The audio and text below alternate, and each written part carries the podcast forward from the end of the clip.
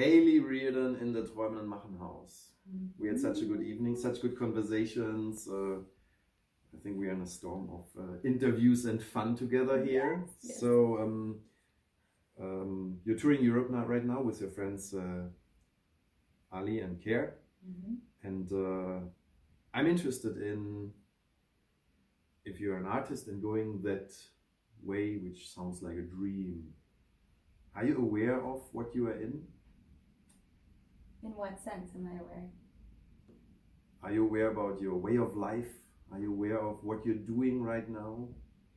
I think so. I like to think I'm pretty intentional about like the way that I go about it and how it, I like to use like my feelings as an indicator. So if I feel like free and creative and inspired, then I'm doing it right. But if it feels like a burden or like anxiety ridden, then then that's where I need to like readjust and be more aware of like okay, my motivators here? And so that's sort of how I navigate that. But I would like to think today I feel aware.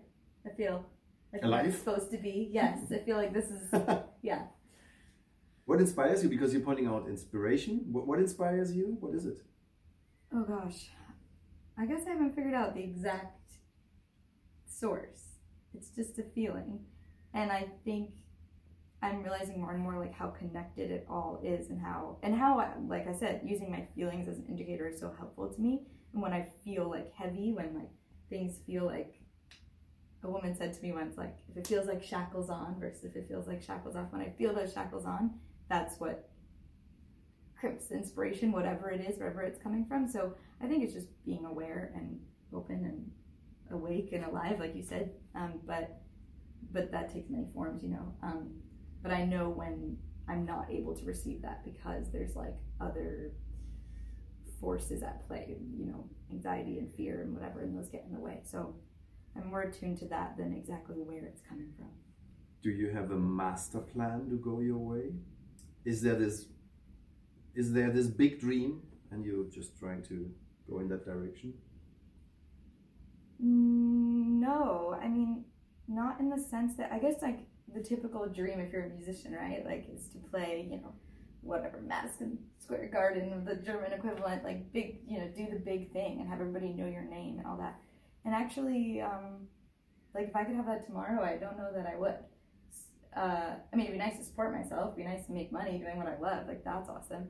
But there's a lot of ways to do that, and I feel like if I were to just skip to that, that's something we've been talking about on this tour. Not that that's even my goal, but say that one who it was their goal, if they were to just skip to that, they would miss all of this, the adventure in between, the like touring to me. The show is like five second, or you know, this tiny portion of this grand adventure where you're thrown into the lives of so many people at, at this level, where we're staying with people and we're.